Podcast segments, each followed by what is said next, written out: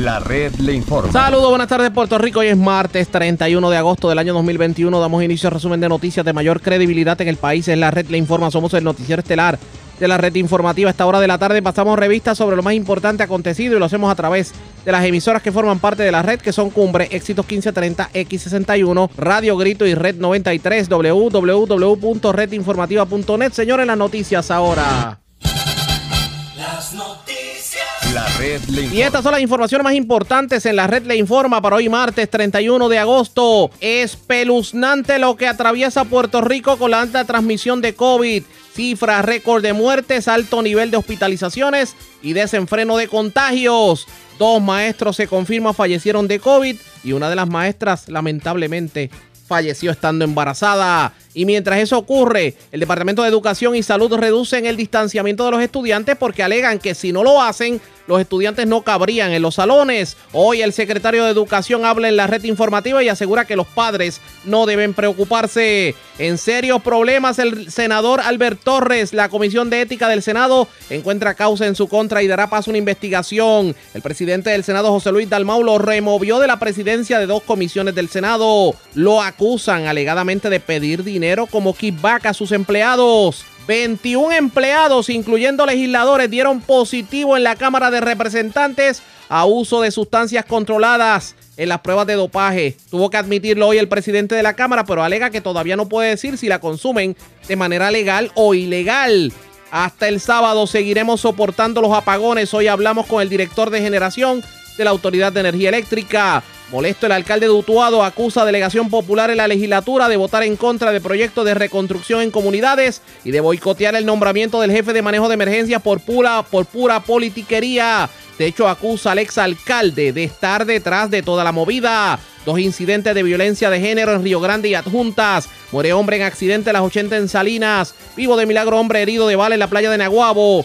Delincuentes asaltan autosón de Guayama. Se llevan dos compresores. Mientras escalan tienda en el casco urbano de Guayama y cargan con sobre 3.000 en mercancía. Esta es la red informativa de Puerto Rico. Señores, damos inicio a la edición de hoy, martes, del Noticiero Estelar de la red informativa de inmediato a las noticias. Señores, la situación con el COVID en las escuelas públicas se está saliendo de control. Y lo decimos porque en la mañana de hoy se confirmó que dos maestros que padecían condiciones preexistentes fallecieron a causa del COVID. Se trata de una maestra de Caguas que murió el pasado domingo y un maestro de Comerío que falleció ayer lunes. La educadora eh, de aproximadamente 40 años y el maestro, pues, un poco mayor que ella, según la información que dio en la mañana de hoy el secretario del Departamento de Educación, Eliezer Ramos Párez. La maestra además estaba embarazada, que es una historia de- demasiado triste definitivamente la que se ha vivido. Y aparentemente ambos se contagiaron durante el receso de verano, pero llegaron a las escuelas precisamente eh, con esta situación. Y ambos estaban vacunados contra el coronavirus. La pregunta es, ¿las escuelas públicas realmente están preparadas para evitar los contagios? Pues sepa usted que el Departamento de Salud envió ayer en la tarde un nuevo protocolo de emergencia en cuanto a las escuelas se refiere. Lo cierto es que ese protocolo habla de solamente tres pies de distanciamiento y de hecho el secretario de salud confirmó en la mañana de hoy que eso se hacía porque si se decretaban los seis pies de distanciamiento, los estudiantes no iban a caber en los salones. O sea, no iban a haber salones suficientes. Y la pregunta es, por un lado queremos combatir el COVID y por el otro lado estamos violando nuestras propias reglas como pueblo. Tenemos cobertura completa sobre el particular. Voy a comenzar con las declaraciones que nos tiene en la mañana de hoy la presidenta de la Federación de Maestros, Mercedes Martínez. Esto fue lo que nos dijo. porque el Departamento de Salud envió un protocolo a las escuelas, una guía del maestro, y esa guía del maestro establece que dentro de la sala de clase se recomienda que haya tres pies de distancia entre estudiantes, pero si no pueden garantizar los tres pies con tal de no excluir en la modalidad presencial, se puede modificar, o sea que ni siquiera los tres pies. Así que si el secretario de Salud no ha leído la guía del maestro que ellos mismos enviaron a las escuelas, que ni siquiera garantiza los tres pies, pues eh, ¿a dónde vamos a parar? Pero eh, para eh, nosotros. eh, entonces el Estado, el Estado mismo está violando los reglamentos a conveniencia. O sea, es malo para el pueblo, pero ah, como yo soy el Estado, yo puedo violarlo porque yo no tengo salones suficientes o no quiero contratar más maestros. ¿O- ¿Le parece justo? Es una desfachatez, no, es una, es una desfachatez negligente totalmente. Nosotros lo hemos denunciado en un sinnúmero de ocasiones, se lo escribimos al secretario de Salud en una carta que le pedimos reunirnos con él, que al día de hoy no nos lo ha dado de parte de la Federación y el Frente Amplio. Pero más allá de eso, eh, lo que dice también es falso. Aquí hay varias alternativas. La Federación de Maestros hace más de un año, porque esto no viene ocurriendo ahora, hace más de año y medio que estamos bajo una pandemia. Nosotros nos reunimos con, con Elillo Hernández cuando era secretario, nos hemos reunido con el secretario actual y le señalamos que para garantizar los pies de distanciamiento necesarios tenían que reabrir escuelas cerradas, tenían que acondicionarlas, equiparlas, higienizarlas, nombrar el personal docente, no docente, hacer matrícula y que eso conllevaba tiempo. Eso lo dijimos hace más de un año y medio atrás. Si hubiesen hecho eso, tuviésemos grupos reducidos de estudiantes en muchas escuelas que estuviesen abiertas el día de hoy, pero ni la pasada ni esta administración eh, hizo lo que tenía que hacer para garantizarlo. Pues entonces, ¿qué nos queda en esta realidad? Si insisten en abrir de forma presencial con estos contagios tan altos, lo mínimo que tiene que hacer el departamento es garantizar el distanciamiento y para hacerlo, para hacerlo, tienen que dividir la cantidad de estudiantes por grupo para que entonces estén en una modalidad alterna, días A o días B.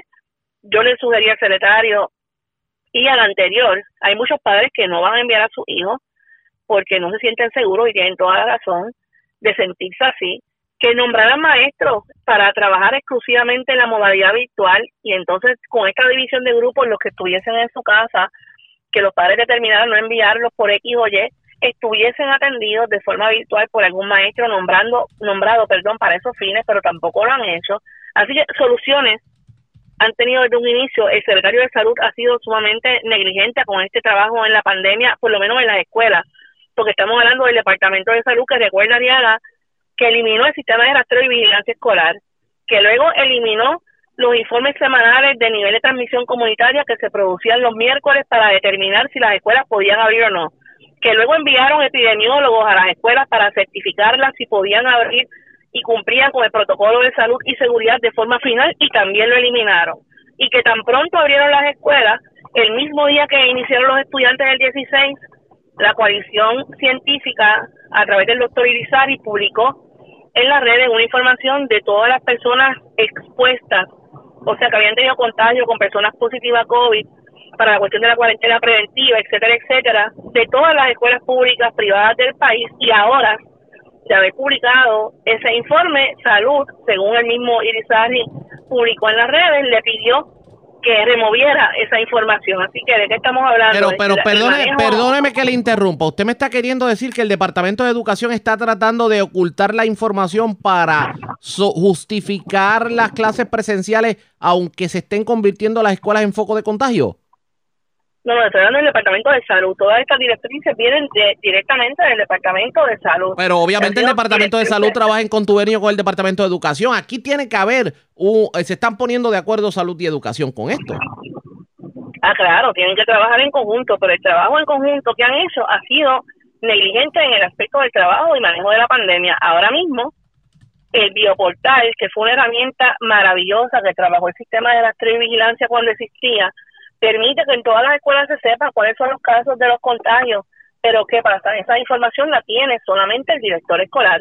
Esa información, obviamente hay que garantizar la confidencialidad de los nombres de las personas, de los contagiados, pero por grado tú puedes decir, mira, tengo esta situación por este, en este grado, tengo tanto personal que está contagiado y eso tiene que salir diario, tiene que trascender de que cada director tenga la información y cada comunidad tiene el derecho a tener la información en sus manos y a tener transparencia. Si queremos que la gente del pueblo confíe en lo que está ocurriendo, tiene que haber transparencia, alternativas las hay para garantizar el distanciamiento, porque para mí es inconcebible que tú vayas a una agencia pública por turno, te garanticen los seis pies de distanciamiento dentro de la agencia, pero en el departamento, por razones presupuestarias, porque es meramente presupuestario, no reabren escuelas, no nombran los maestros necesarios y entonces dicen que los estudiantes pueden estar ni siquiera a tres pies pueden modificar los tres pies para estar conglomerados en un momento de altos contagios. Para nosotros en la federación eso es totalmente inaceptable.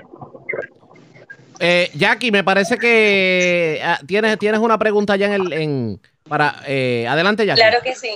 Saludos, eh, bienvenida al Pocillo Mañanero. Gracias por estar con nosotros y explicarnos todo lo que está sucediendo, ¿verdad? Y para que de, una o de otra forma sigamos eh, llevando este mensaje tan necesario sobre, lo, sobre la escuela y el dinero que hay tan, el dinero que hay federal que no se ha utilizado por décadas, diría yo, no solamente en estas ambas administraciones. ¿Qué es lo peor que has visto con esto del COVID-19 en algunas de las escuelas del área oeste o de todo Puerto Rico?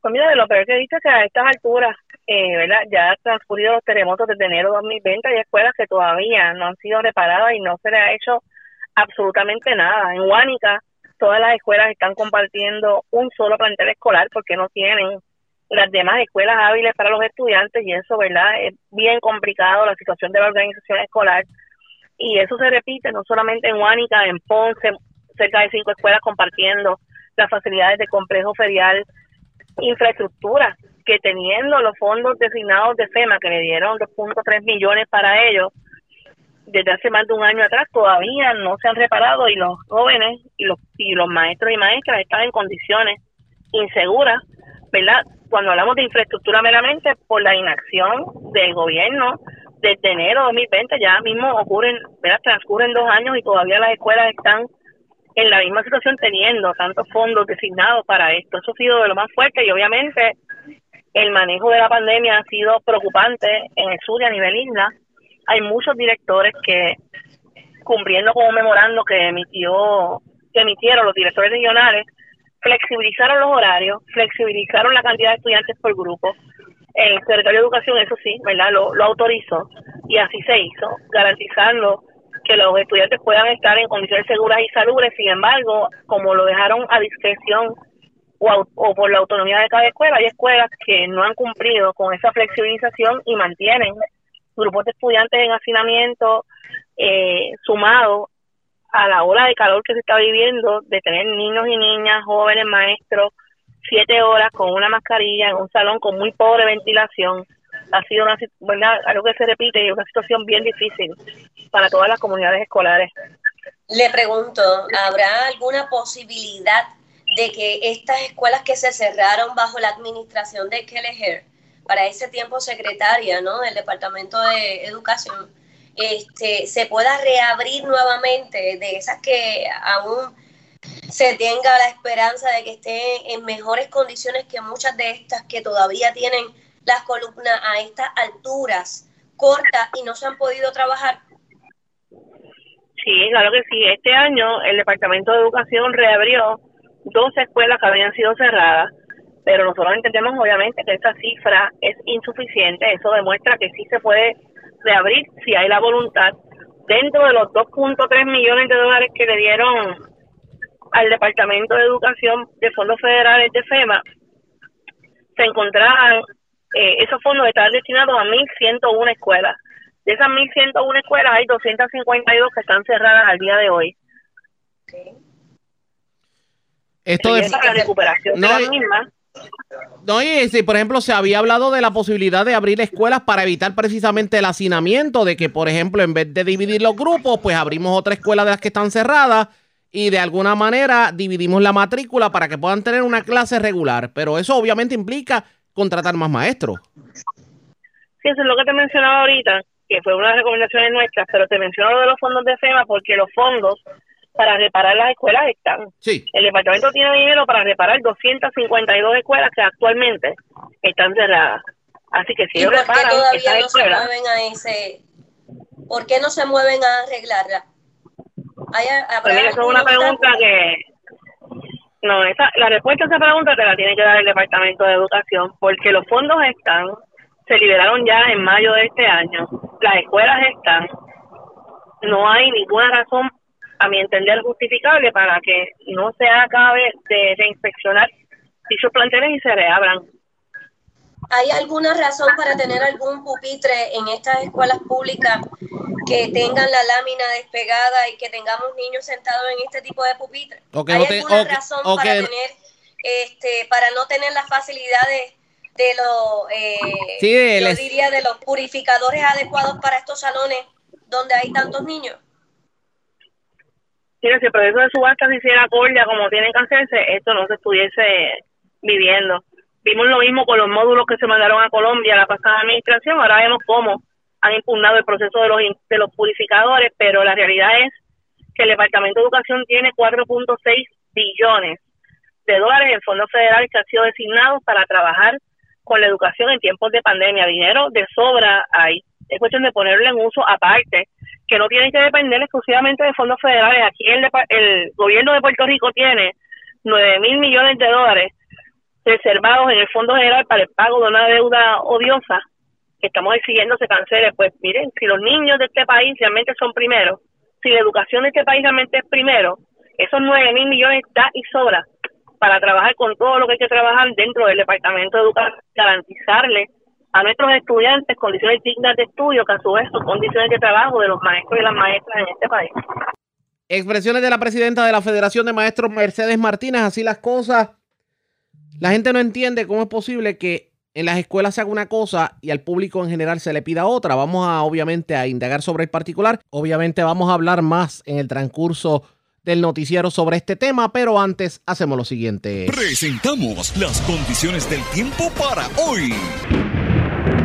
Para hoy martes, debemos experimentar temperaturas altas, alcanzando el índice de calor los 102 grados, con algo de polvo del Sáhara persistiendo y causando cielos un tanto brumosos. Existe el potencial de ver el desarrollo de aguaceros a través de la cordillera central, moviéndose sobre las pendientes del sur de la isla, pero se esperan acumulaciones de lluvia mínimas.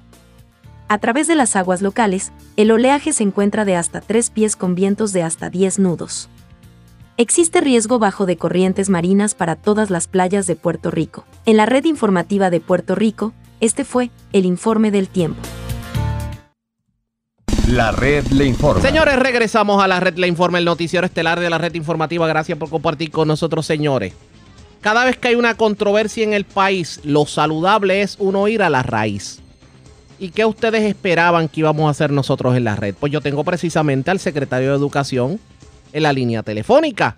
Vamos a hablar con él sobre el particular porque, bueno, hoy se confirma, como les dije al inicio del noticiero, la lamentable muerte de dos maestros que de hecho no se contagiaron en las escuelas, se contagiaron en el receso y tuvieron una serie de problemas y lamentablemente pues la culminación fue precisamente eh, pues que fallecieron de COVID. La pregunta es, ¿las escuelas verdaderamente están preparadas, no se convierten en foco de contagio? ¿Y qué tiene que decir con lo que, tiene que decir sobre lo que dijo el secretario de salud esta mañana, que dice que el distanciamiento es de tres pies porque si no los estudiantes no caben en los salones? Secretario, buenas tardes, bienvenido.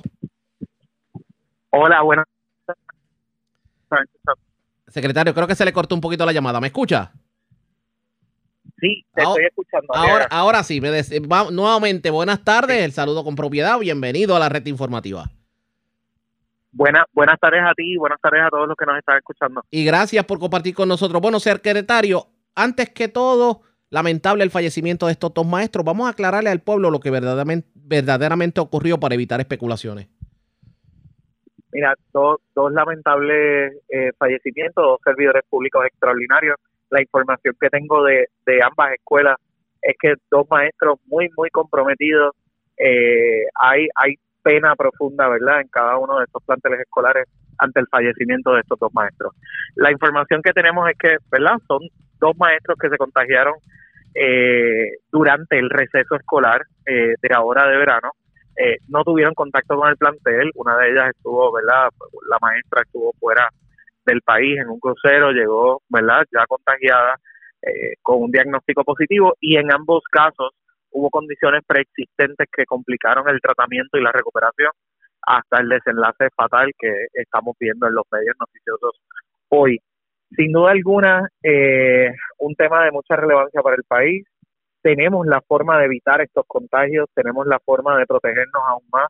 Eh, hablamos del uso de la mascarilla constante, de la higiene, eh, de la vacunación y de nuestra respuesta ante estar, eh, ante tener presente casos positivos de COVID, ¿verdad? Esa respuesta de la escuela eh, a cómo enfrentar eh, el COVID va a ser medular. El rastreo es pieza clave en este proceso para protegernos todos.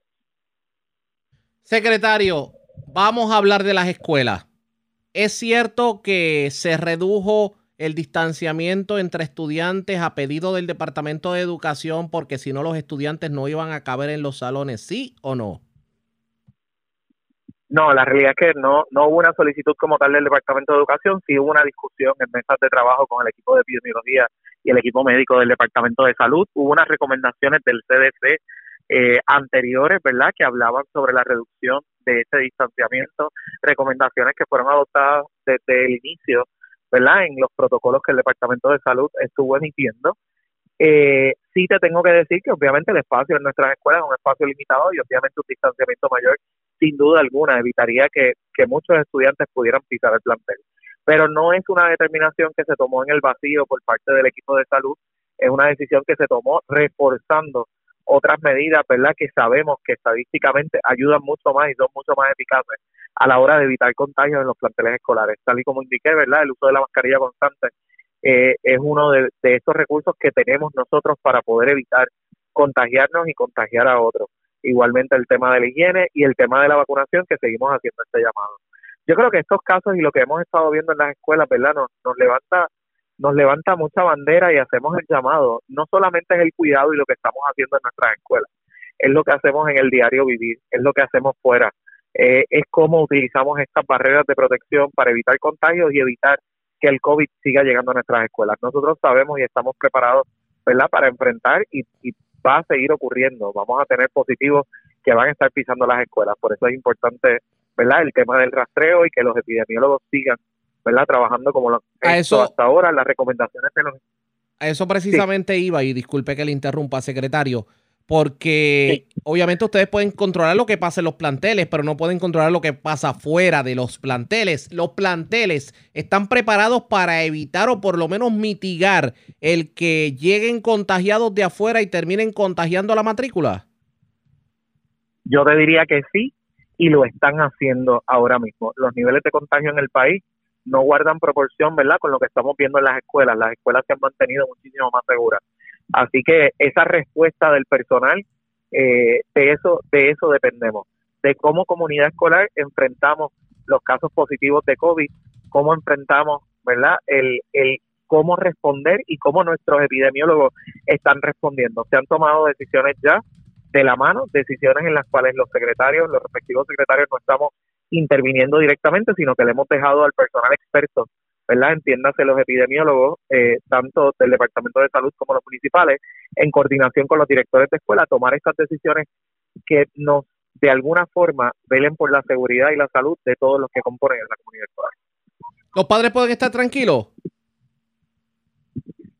Los padres, los padres pueden estar tranquilos. Eh, es un asunto, el éxito o no éxito de esta apertura escolar va a depender de, todos ellos, ¿verdad? y tengo yo confianza a través de lo que he visto en cada una de las comunidades escolares, de que esta apertura escolar sí está siendo exitosa. Estamos velando los unos por los otros, estamos haciendo uso de estas barreras que nos han dado para protegernos. Ha habido un aumento, ¿verdad?, en el proceso eh, de personas vacunadas eh, en nuestros planteles escolares, así que yo te diría que sí.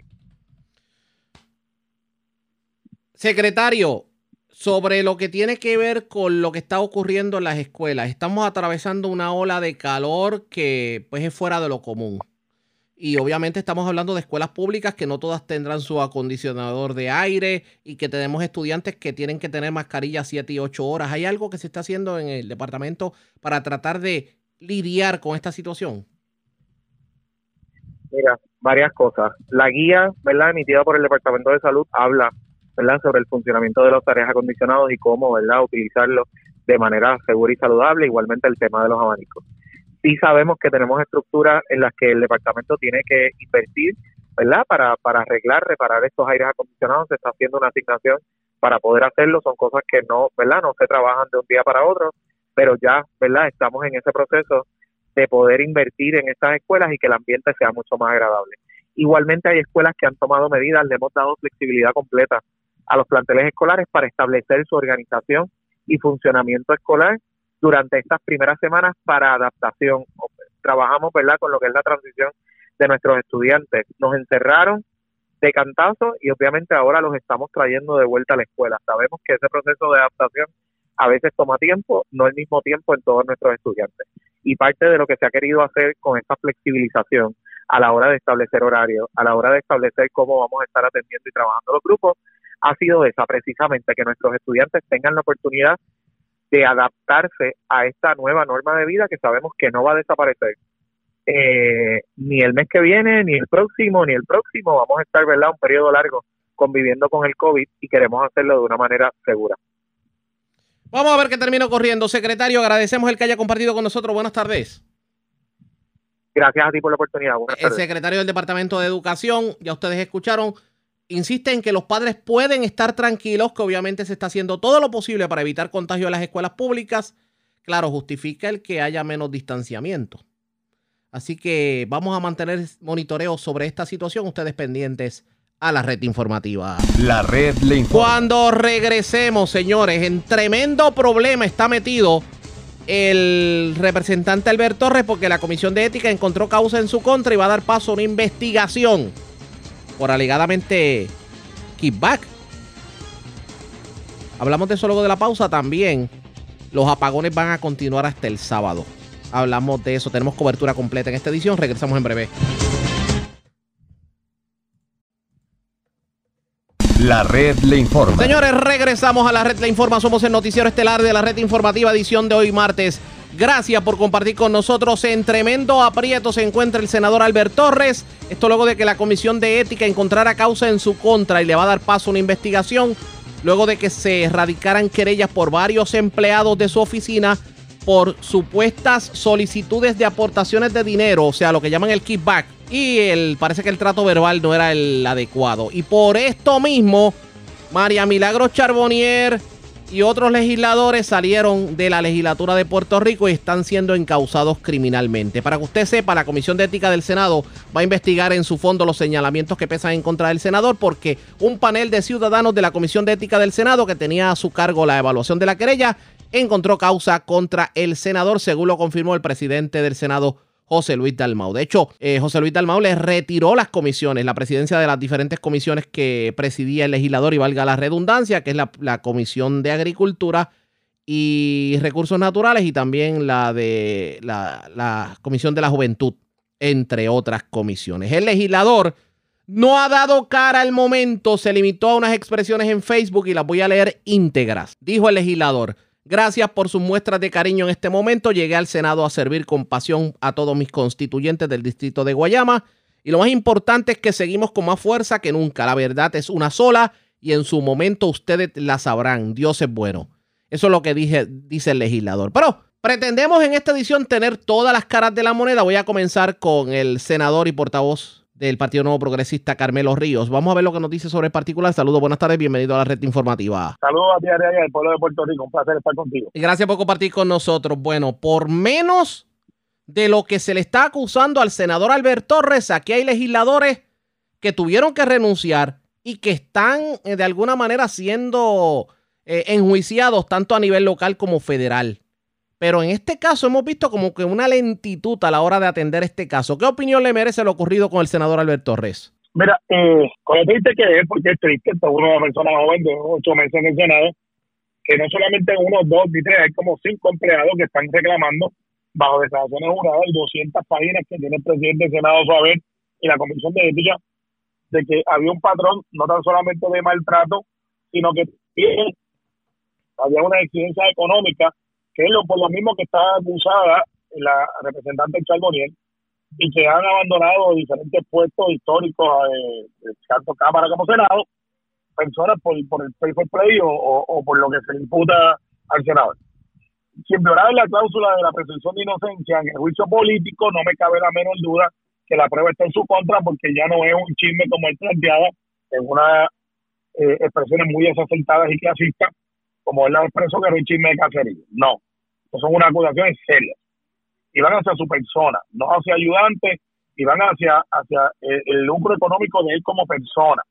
Y para que un empleado dentro del proceso que es una remoción de libre, libre remoción, son empleados de confianza, tenga eh, la valentía de ponerse en una declaración jurada y decir, eh, mi patrono, sabiendo que le va a costar el empleo, eh, hizo esto, pues ya hay que tomarlo con la seriedad que se merece. Y aquí eh, hicieron algo diferente.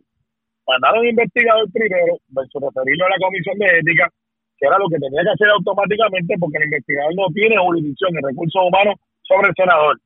Los legisladores tienen eh, su propio juicio dentro de sus pares ante la comisión de ética, ni justicia puede pasar sobre la ética de los legisladores, más allá de que la comisión de un delito de justicia entra. Que aquí se alega la comisión de un delito, sea de paso.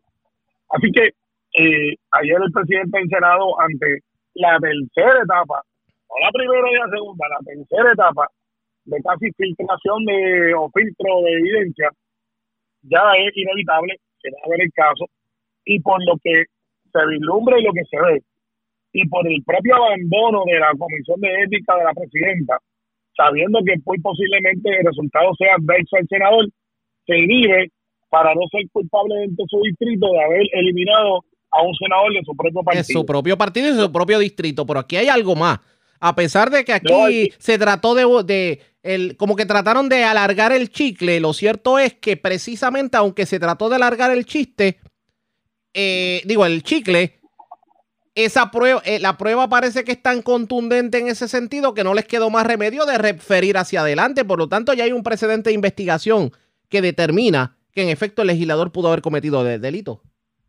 Claro, pero el- por e- ese filtro se supone que no exista. Ese filtro, es una vez usted lo, eh, tú, tú no tienes no tienes jurisdicción ni discreción, una vez llega una alegación, automáticamente usted refiere a ética. Se le trató de tirar la toalla, se le trató de tirar la toalla al senador. Bueno, por lo menos no salió el mismo trato que se le dio al demás senador. Eh, se, se nos de Matías, quien fue exonerado ayer de tener autoridad ética, fue automático. Eh, así lo mismo para Vargas Vidal. Eh, y, y fueron, o sea, fueron querellas radicadas. Aquí, este, lo que yo veo es que si, si lo que se alega es correcto, el senador no tiene que dar otra más que renunciar. Pero no Eh, so- y posiblemente, y, y la comisión de un delito, si que lo que se aprueba está ahí. Lo que pasa es que una vez renuncia, pierde jurisdicción el Senado eh, y entonces sería un asunto de justicia. Fíjate que mi crítica constructiva es que para Ricardo Rosselló, en menos de 24 horas se le había asignado tres fiscales. De 24 horas. Eh, y nunca ha sido acusado de nada. Aquí hay unas alegaciones contra acciones juradas donde yo entiendo que el Departamento de Justicia puede asumir jurisdicción e investigar. Eso no ha pasado. Eso no ha pasado. usted, algunos usted dirán, no, lo que pasa es que pues, lo que pasa es que va a decir, ah, algunos pero es que es que es que es el, el, eh, es que es due process en todo esto. El Departamento de Justicia puede intervenir desde ahora y pedir precisamente las evidencias que tiene en su poder la Comisión de Ética del Senado de Puerto Rico. Eso se ha hecho anteriormente con otros legisladores. Claro. Aquí yo veo que para Ricardo Rosselló era un asunto político. eh, en menos de 24 horas tenía tres fiscales pagados, eh, asignados. Aquí hay declaraciones juradas donde se alegan unas cuestiones, eh, lamentablemente, con la presunción de inocencia, porque tampoco quiero jugar a la, a la politiquería. Pero con la presunción de inocencia que tiene el compañero, aquí unas expresiones de que deben chavos para yo vestirme, para estas cosas, entonces revoluce. Y aquí no pasa nada no hay fiscales asignados, ni expresiones del mi amigo Domingo Emanuel, yo aprecio mucho, yo creo que es un gran jurista, es la misma vara para todo el mundo. La misma vara para todo el mundo. Ni más bajita ni más alta. Para todo el mundo. Por menos que esto, aquí se le pedía la renuncia a Ricardo Rosselló, aquí se le pidió la renuncia a Tata Charbonier, aquí se le pidió la renuncia a un sinnúmero de legisladores. Yo no he escuchado, digo, aparte de usted ahora, yo no he escuchado otras voces que le estén pidiendo la renuncia a Albert Torres, ni del propio Partido Popular Bueno. Democrático. Claro, porque tienen doble vara. Entonces dicen una cosa en el discurso y hacen otra. Pero esto estamos acostumbrados. ¿no? Ellos lo han hecho históricamente cuando fue lo suyo. El PNP es el único partido cuando pasó lo de Edgar Santana llegó un sobre y en menos de dos minutos el secretario de Justicia, Fortunio se viró y le dijo, atiende esto. Y así por el estilo, en el caso de Abel Nazario, que fue muy difícil porque yo creo que el caso de Abel es una falta administrativa, no es un lucro personal, pero inmediatamente se atendió. En el caso de, de, de todos los casos que yo me puedo recordar del Partido Nuevo Progresista, el caso de Tata Charboniel, lo mismo, rápidamente se atendió. El caso de Pichi Torres Zamora, que en mi opinión fue frívolo y, la- y al, y al final se, se estableció así, rápidamente se removió de la vicepresidencia de la Cámara, preventivamente, y cuando se aclaró el asunto, volvió a ser vicepresidente de la Cámara. Y, libre de polipada sin ninguna duda. Y así por el estilo. Partido Popular, eh, fíjate que hoy él está en la primera plana abajo. Cuando pasó lo de Roger Iglesia, que supuestamente no tenía licencia, 14 primeras planas. Una, no dos, 14 primeras planas. El caso de Tata Charboniel, yo las conté, 8 primeras planas. El caso de Abel Nazario, 5 primeras planas. El caso del compañero Albert, una y un cuarto. Ah, la noticia está enterrada en la página 13 o 14 del, de un periódico, porque el chisme es que como hay un periodista que fue el que obtuvo la información, los demás periodistas no quieren cubrir la noticia porque se la dieron a él y no a ellos. Hasta ese punto llegamos. El pedido al presidente del Senado, José Luis Dalmau, es cuál? Bueno, ya él hizo lo que nosotros le pedimos que vea que. Él en este momento lo que puede hacer es removerlo de las comisiones y lo hizo ayer, después de dos días de nosotros estar. Eh, ese es el proceso. Tiene que dejar que corra, porque tampoco puedo decirle que lo manda a votar cuando hay un proceso corriendo, eso sería irresponsable y, y no haría justicia al análisis. Sí, Eh, pero, pero, vez- pero perdone que le interrumpa. Y aquí José Luis Dalmau tiene tremendo tostón, porque si bien es cierto que como presidente del Senado debe actuar como usted está diciendo, no es menos cierto que también él es el presidente del Partido Popular y el juicio político es una cosa y el juicio administrativo es otra. Y como presidente del Partido Popular Democrático, él debe entender que ya el juicio político está surtiendo efecto en contra, obviamente, de, del legislador. Cla- Claro, pero pues también aún en el juicio político, aunque bien hay una cintila bien, bien chiquita de presunción de inocencia, eh, pues también tiene que tener su debido proceso. Yo espero que actúen con celeridad, creo que la compañía de Gretchen House hace un flaco servicio al inhibirse, Eh, yo creo que no tiene razón para inhibirse, eh, porque el código de ética le aplica también, cuando ella aceptó ser presidenta de la comisión de ética, le aplica a todo el mundo, incluyendo a ella y a su propio compañero.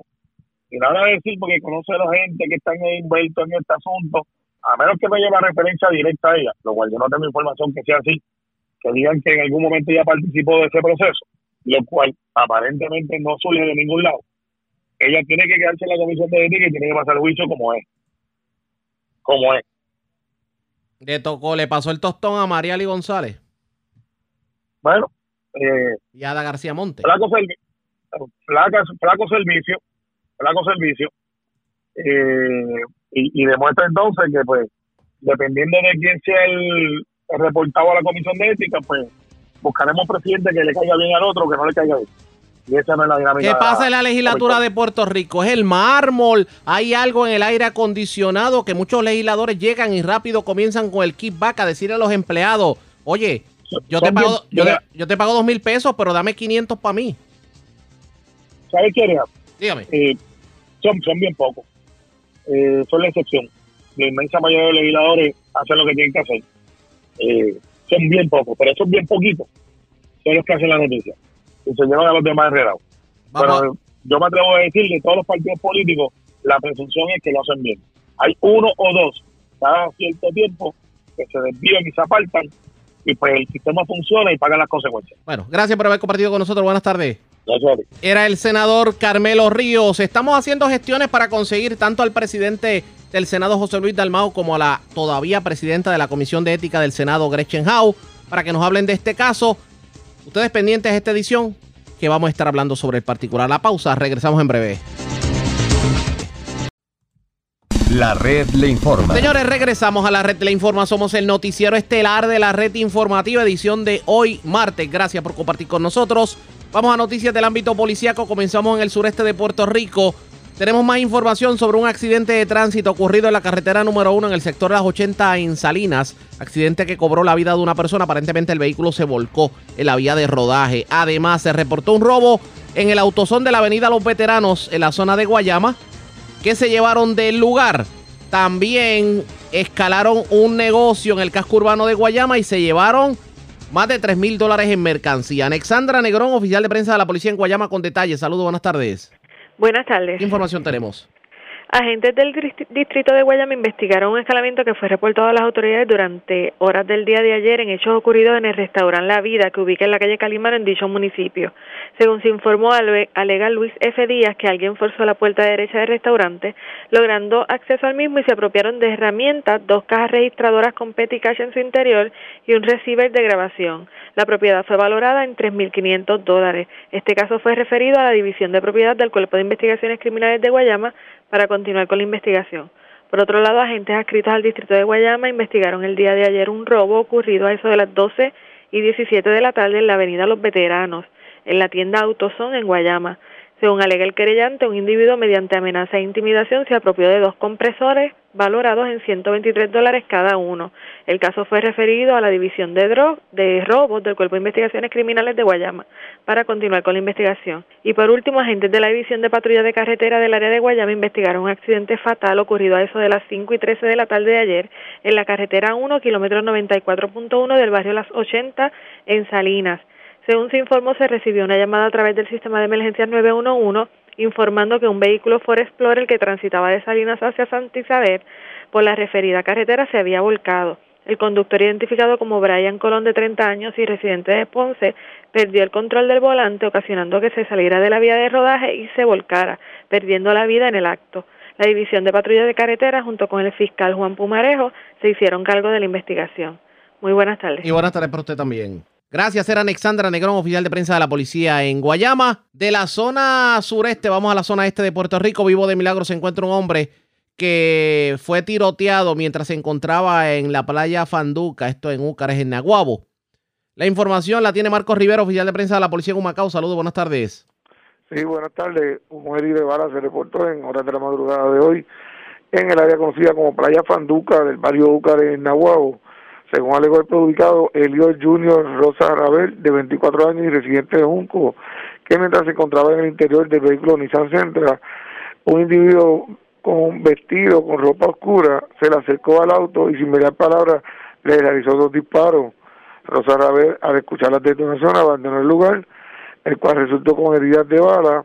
El perjudicado recibió asistencia médica en el CDT de Nahuabo y fue transportado al Centro Médico de Río Piedra y su condición fue descrita como estable. Agentes de la sesión de agresiones de la División de Homicidio del Cuerpo de Investigaciones Criminales de Humacao se hicieron cargo de la investigación. Gracias por la información. Buenas tardes. Muy buenas tardes.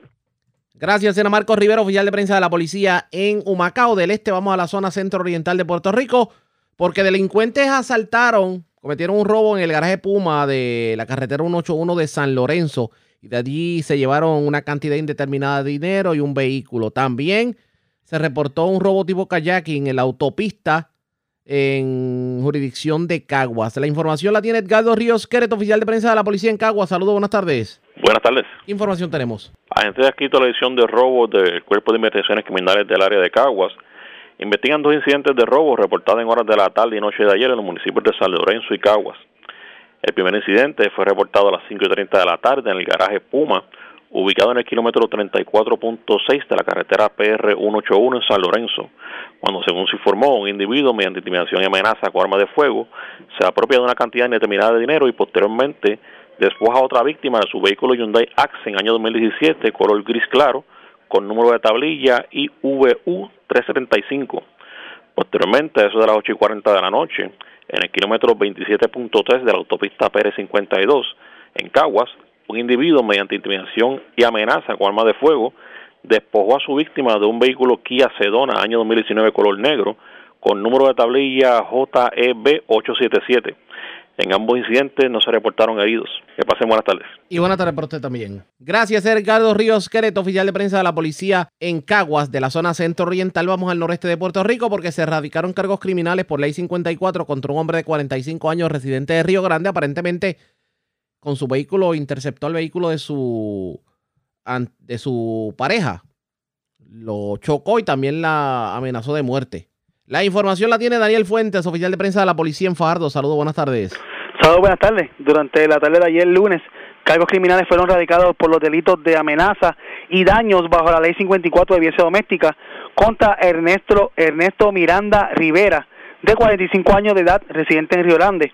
Los hechos se remontan a las 5 de la madrugada de ayer lunes en Río Grande, donde pues se alega que Miranda Rivera, utilizando su vehículo marca Mazda modelo 3, interceptó e impactó el vehículo Toyota modelo Yaris de su expareja, causándole daño. También amenazó de muerte mediante llamada telefónica. Este caso fue llevado ante la presencia de la juez Irmari Colón del Tribunal de Fajardo, que luego de escuchar la prueba determinó causa para arresto, fijando una fianza de 150 mil dólares, la cual no pudo prestar, siendo ingresado en la cárcel regional de Bayamón. La agente Maribel Pérez Martínez, adscrita al Cuerpo de Investigaciones Criminales de Fajardo, estuvo a cargo de la investigación. Eso es lo que tenemos hasta el momento. Buenas tardes. Y buenas tardes para usted también. Gracias, era Daniel Fuentes, oficial de prensa de la policía en Fajardo, de la zona noreste. Vamos a la metropolitana.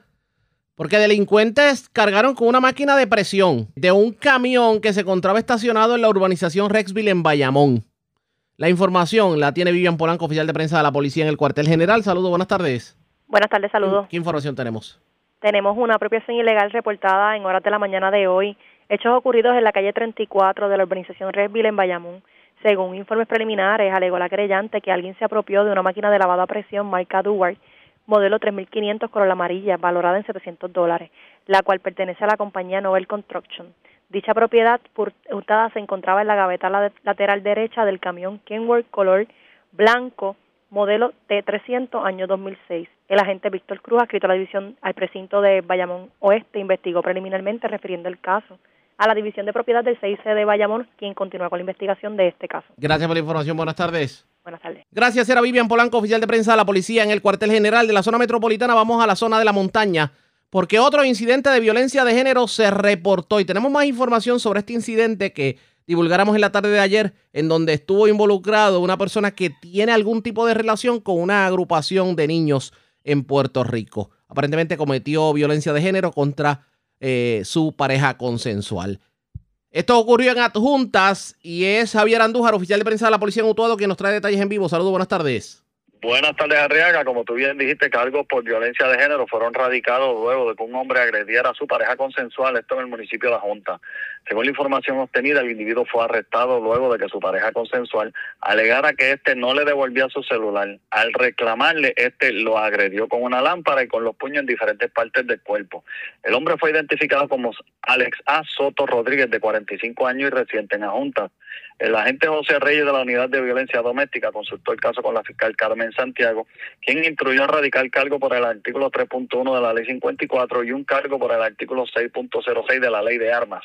Este fue llevado ante la presencia del juez Rafael Pérez Medina, quien luego de escuchar la prueba encontró causa en ambos cargos, fijándole una fianza de 5 mil dólares. La fianza eh, fue diferida por el programa de servicios con antelación a juicio. La vista preliminar de este caso fue citada para el 15 de septiembre de este año. Básicamente eso es lo que tenemos en el área policial actual. Gracias por la información. Buenas tardes. Buenas tardes. Gracias, era Javier Andújar, oficial de prensa de la policía en Utuado, de la zona de la montaña. Vamos al noroeste de Puerto Rico porque se erradicaron cargos criminales contra un joven de 27 años en Aguadilla. Aparentemente entró al apartamento de su expareja consensual, ocasionó daños a la facilidad y apuntó con arma de fuego a la víctima.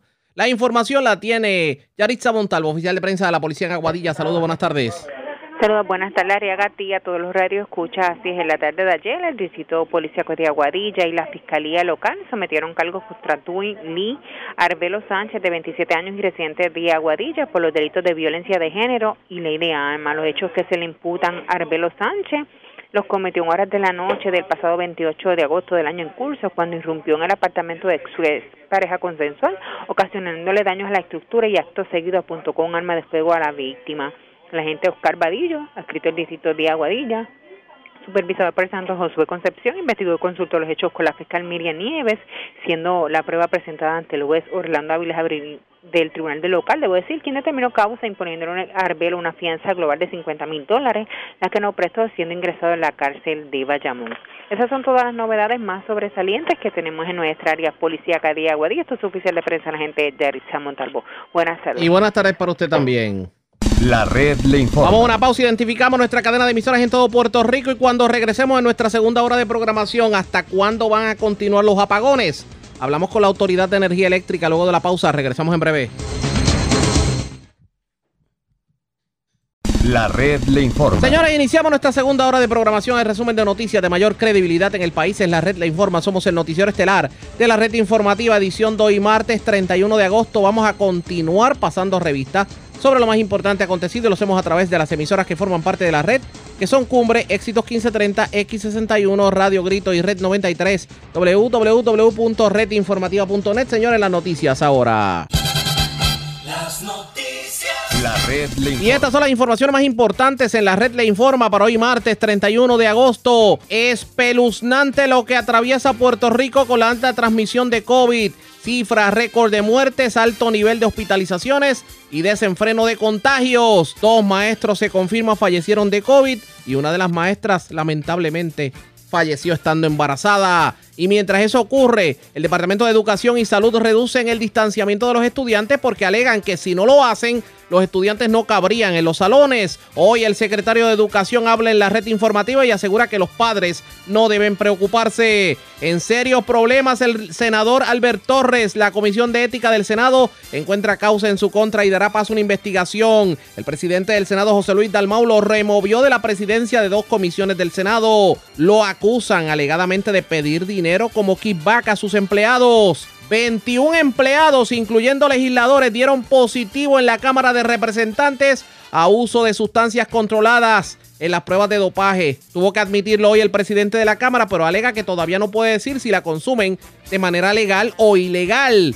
Hasta el sábado seguiremos soportando los apagones. Hoy hablamos con el director de generación de la Autoridad de Energía Eléctrica. Molesto, el alcalde de Utuado acusa a Delegación Popular en la legislatura de votar en contra de proyectos de reconstrucción en comunidades y de boicotear el nombramiento del jefe de manejo de emergencias por pura, por pura politiquería. De hecho, acusa al exalcalde de estar detrás de toda la movida. Dos incidentes de violencia de género en Río Grande y adjuntas. Muere hombre en accidente a las 80 en Salinas. Vivo de milagro hombre herido de bala en la playa de Naguabo. Delincuentes asaltan autosón de Guayama. Se llevan dos compresores. Mientras escalan tienda en el casco urbano de Guayama y cargan con sobre 3.000 en mercancía. Esta es la red informativa de Puerto Rico. Señores, damos inicio a la segunda hora de programación en Noticiero Estelar de la red informativa. De inmediato a las noticias, hemos estado atravesando por apagones selectivos en estos días. Esto debido a una situación que hay en cuanto a la generación de energía en diferentes plantas. Para el que no lo sepa, hay problemas en Aguirre, hay problemas en Palo Seco, hay problemas en la Central San Juan y hay problemas en Costa Sur. No se está generando la energía suficiente para la demanda que hay de energía y sobre todo en estos días que el calor ha sido cosa seria y todo el mundo prende el acondicionador de aire. Hablemos sobre el particular en línea telefónica, el director de generación de la Autoridad de Energía Eléctrica, el ingeniero William Ríos Vera. Ingeniero, saludos, buenas tardes, bienvenido a la red informativa. Saludos al pueblo de Puerto Rico. Y gracias, ingeniero, por compartir con nosotros. Vamos a orientar un poco al pueblo. ¿Qué es lo que ha estado ocurriendo en cuanto a generación de energía que de alguna manera ha tenido como consecuencia el que pues se hayan reportado estos apagones selectivos en varias partes de Puerto Rico? Cuéntenos. Eh, sí, para, para tratar de explicarlo lo más clarito, mejor y habichuela. Eh, nosotros tenemos nuestras unidades eh, base eh, las unidades más grandes del sistema eléctrico de Puerto Rico están en Aguirre y en Costa Azul. En la unidad Aguirre 2, ella se encuentra en un mantenimiento programado y estamos eh, culminando ese mantenimiento que comenzó hace un par de meses, desde julio. Estamos ya terminando ese mantenimiento. Esa unidad está, está fuera de servicio eh, de manera programada. hace unas semanas tuvimos una falla mecánica en la unidad Costa Sur 6. Esta unidad eh, eh, le habíamos hecho un mantenimiento programado mayor eh, que se había terminado en febrero y esa unidad pues tuvimos una falla mecánica, estamos trabajando con esa falla, pero esa unidad es de 410 megavatios. El sistema eléctrico del país está preparado para que con una unidad de esas eh, fuera de servicio en mantenimiento programado y que una pueda fallar y como quiera podemos eh, suplir la energía. Ahora bien, teníamos eh, Aguirre 2 en mantenimiento programado, nos falló Costa Sur 6, que son 410 megavatios, y eh, en los pasados días tuvimos una avería en un motor de una bomba de alimentación de la unidad 1 de Aguirre, que es la unidad más grande del sistema eléctrico, que son 450 megavatios, y ya con, con esa falla adicional, pues ya no, no, no pudimos suplir la, la energía, no tenemos la suficiente generación para cumplir con la demanda de energía que hay en los meses de agosto y septiembre, que son los meses de mayor demanda de energía del país. Esto normalmente en las tardes y noches eh, es cuando está el pico de la demanda. Quiere decir entonces, para, para poder entender esto un poquito, en una situación normal, si hubiera o si hubiera tenido ese problema con, con, con las generadoras que han fallado mecánicamente hablando versus también obviamente las que están en mantenimiento y la demanda, tal vez ustedes hubieran podido suplir la demanda, pero la demanda de alguna manera se ha disparado por razones que no pueden ustedes controlar y eso es lo que, lo que tiene como resultado que tal vez no puedan cumplir con la demanda. ¿De eso que estamos hablando? Y un poco. La demanda, la, la demanda de energía para los meses de agosto y septiembre, sí nosotros sabemos que está, que iba a estar en los niveles que está ahora mismo. Lo que, lo que nosotros, lo, lo que nosotros tenemos es que nos falló una unidad, ¿verdad? La unidad Costa Sur 6 nos falló y todavía con esa falla nosotros podíamos eh, seguir supliendo la, la, demanda de energía. Eh, entonces, luego nos falló la segunda unidad, que es la unidad Aguirre 1, eh, que es una falla que nos va a tomar varios días en corregir, pero nos falló. Al fallar esa segunda unidad y tener otras unidades en mantenimiento que están programados, que las teníamos considerado como mantenimiento programado, pues entonces es que nos viene la deficiencia de, generación de energía. Si fuéramos a hablar de por, de por ciento para que la gente entienda, ¿qué por ciento del que se supone que se necesita en Puerto Rico ustedes están dejando de producir o no están cumpliendo con? Para, para tener un, un numerito, la, la demanda de energía para este tiempo, ¿verdad? Para agosto-septiembre, la demanda de energía eh, está alrededor de los 3.000 megavatios, poco más de los 3.000 megavatios y nosotros hasta el día de ayer estábamos con una capacidad de 2.700. Hoy tenemos un poquito menos, eh, pero con que entre en servicio eh, una de las unidades de Aguije, ya completamos toda la demanda de energía, que son 450 megavatios, una de Aguije, y estaríamos sobrepasando la capacidad de 3.000 megavatios y estaríamos cumpliendo con todos nuestros clientes. Tomando en consideración la situación, ¿cuándo ustedes entienden que deben ya estar preparados para suplir la cantidad que verdaderamente se necesita o que digamos esto de los apagones selectivos pueda culminar? Tenemos nuestros esfuerzos concentrados y trabajando 24 horas en ambas unidades de la central Aguirre.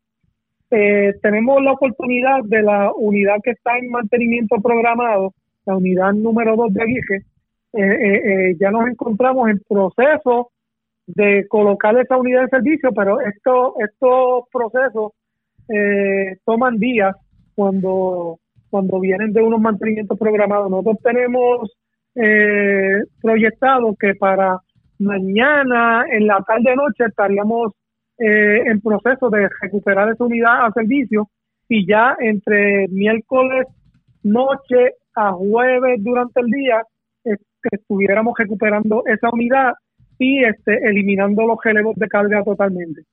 En paralelo tenemos la unidad Aguirre 1 que también estamos trabajando, ella podría estar recuperándose eh, para el fin de semana, entre viernes y sábado, y ya ahí tendríamos eh, eh, generación suficiente, capacidad suficiente para la demanda y tener suficiente capacidad por si surgiera otro evento adicional.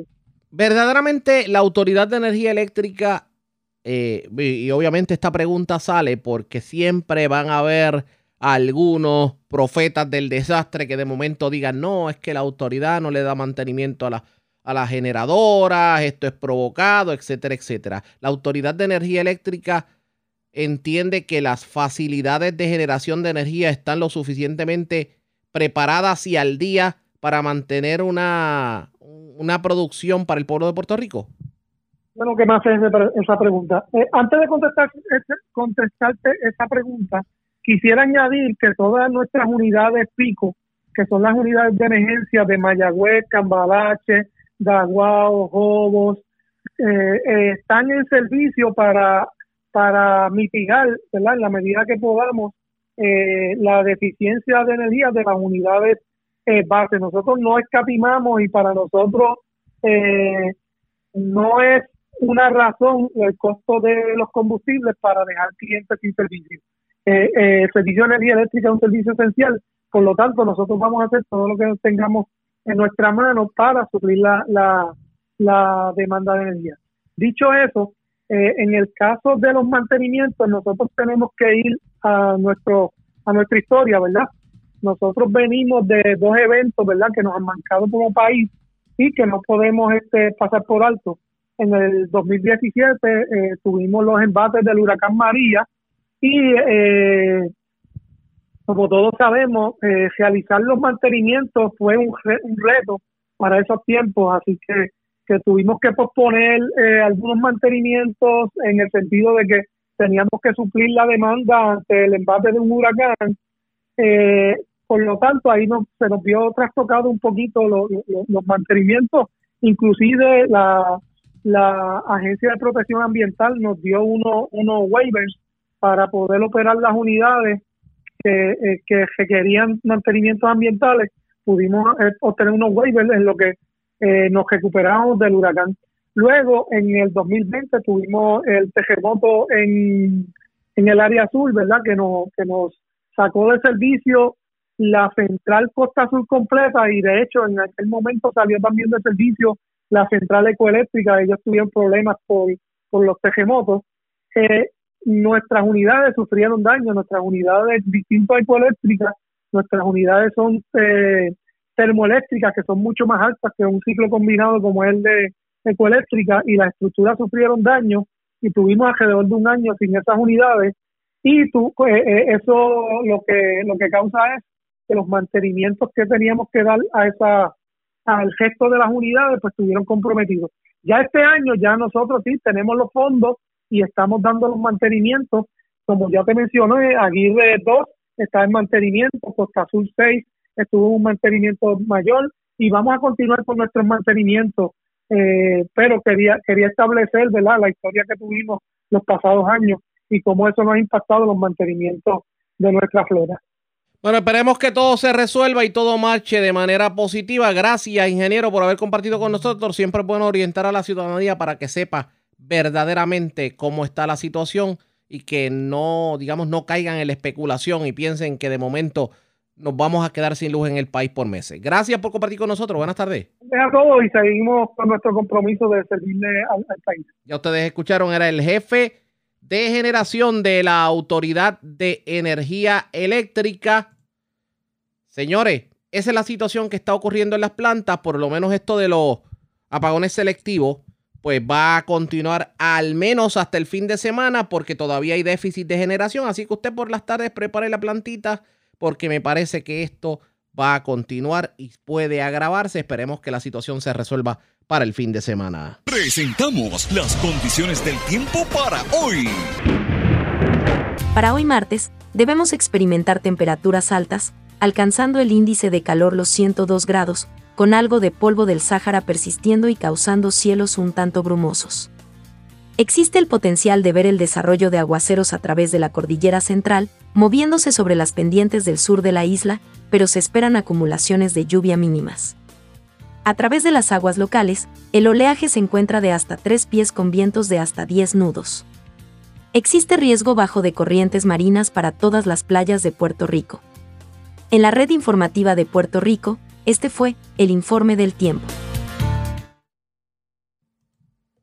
La red le informa. Señores, regresamos a la red le informa, el noticiero estelar de la red informativa. Gracias por compartir con nosotros. El presidente de la Cámara, Tatito Hernández, tuvo que admitir que 21 empleados del Capitolio, incluyendo legisladores, dieron positivo a drogas en el análisis que se hizo, la prueba sorpresa, la prueba de dopaje de pelo que se hizo las pasadas semanas. Sin embargo, él dice que está esperando por las certificaciones médicas porque entiende que la mayoría de los que dieron positivo o tienen, digamos, el permiso para cannabis medicinal o tienen algún tipo de condición que amerite eh, medicamentos controlados. Claro está. Él al día de hoy no puede decir si en efecto se está o no se está violando la ley por parte de algún legislador o algún empleado del Capitolio. Esto fue en medio de una conferencia de prensa en donde anunció la implementación de una plataforma para, digamos, transparencia, que el pueblo pueda saber lo que hace la Cámara de Representantes y cuánto ganan sus legisladores. Vamos a escuchar lo que dijo el presidente de la Cámara, Tatito Hernández. De- eh, me- mezclaste dos cosas ahí. Me- primero, cerraste bien. Los casos en revisión. No hay un caso positivo en la Cámara de Representantes todavía. No hay, y lo repito, no hay un caso positivo a ningún tipo de sustancias controladas en la Cámara todavía. Hay 21 casos donde hay de todo. Que hay funcionarios electos y hay funcionarios de la Cámara. Hay de todo. Yo creo que es crystal clear con eso. Porque todavía yo no tengo ninguna persona que eh, tengamos un señalamiento de ilegalidad, de incumplir, y el que, el que un informe de- identifica a uno de los legisladores, ese legislador cuando lo llamen, le van a hacer la misma pregunta a un empleado. ¿Usted está medicado? Sí, estoy medicado a X cosas. Ah, pues está bien. Usted eh, me está saliendo que tiene uso de esta sustancia. ¿Usted tiene autorización del Estado? Sí. ¿Usted tuvo una operación estos días? Sí, me operaron por esta razón y, me tuve, y tuve anestesia. O sea, eso no está en nuestras manos, lo hace un proveedor que contrata la entidad que eh, suministró las pruebas. Así que al culminar el periodo, que no sé si es semana y media, de estas entrevistas, nos van a decir cuáles de esos 21 incumplieron la ley o no. Hoy yo no tengo nadie que incumpliera la ley, así que todos están cumpliendo con el Estado de Derecho. Yo creo no, no, no, no le voy a dar más vueltas a eso porque quieren darle más vueltas. Yo creo eso es más, más que claro. Hay, hay funcionarios electos entre los 21, pero ninguno ha cometido un delito hoy. Mañana sí podría ser, pero ninguno ha cometido ningún delito. Sí. Correcto.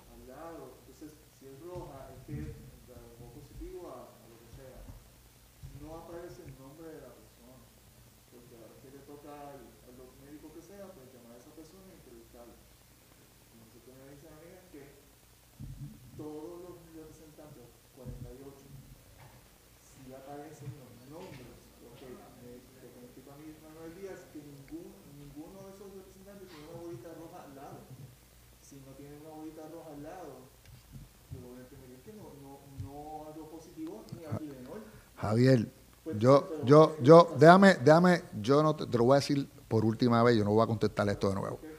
Sí hay, sí hay, sí hay una persona, o dos personas, o tres personas. Son 21. De los 21 hay funcionarios electos. Cuando nos informen si cometió delito o no cometió, lo haremos público. Y le digo desde ahora, si no ha cometido delito y tiene una licencia, yo no. De gente que tiene eh, cáncer, de gente que está sufriendo este, una situación apremiante eh, de salud. Y entonces estamos persiguiendo al que comete un delito sin chistear. Pero el que está pasando por una situación de salud, yo creo que es un abuso. Así que vamos, yo creo que sido- yo he sido transparente, Javier, con este tema. Yo, hay gente que se tapa, yo voy de frente, he sido transparente y no quiero darle más vuelta a un tema que he sido claro. En cuanto a la vacunación, ¿verdad? hablando de salud, sabemos que hay algunos representantes, y hay una representante en específico que ha sido vocal en que no está vacunada. Y quiero saber cuáles son las medidas que se están tomando y qué van a hacer con estos representantes que deciden no vacunarse, si es posible que nosotros tengamos un número, quizás no los nombres, pero un número de qué representantes no se han vacunado. Bueno, todos están vacunados. Todos. El hecho es que no todos quieren divulgar la información. Este, el que no quiera divulgar la información, ¿verdad? Por sus razones, por ser solidarios con la gente que representa, porque esto es un hecho filosófico, ¿verdad? Y de derechos constitucionales. Este, pues tiene que cumplir con la orden administrativa que dispone que tiene que hacerse una prueba toda la semana para poder entrar al Capitolio. Ese es más flexible que el visitante. El visitante tiene que tener una prueba de 72 horas. Pero los, los empleados, este, tener que entrar la, la prueba, pues la tiene que costarle su propio pecunio. Pues no, no, ni nosotros lo podemos este costear, ni lo puede costear el plan médico. Dice que todos están vacunados. Sí. Pero luego dice que no todos Han querido enseñar la tarjeta. Eh, Yo, yo sé porque formalmente, formalmente, la divulgación a recursos humanos, que es la parte formal de llevar a recursos humanos y copiar la tarjeta, eso es lo que no, algunos no quieren hacer. Porque yo la he visto, yo, yo he constado, que me he comunicado con ellos y sé que, que la tienen. Sí, yo te he comunicado con todo el mundo.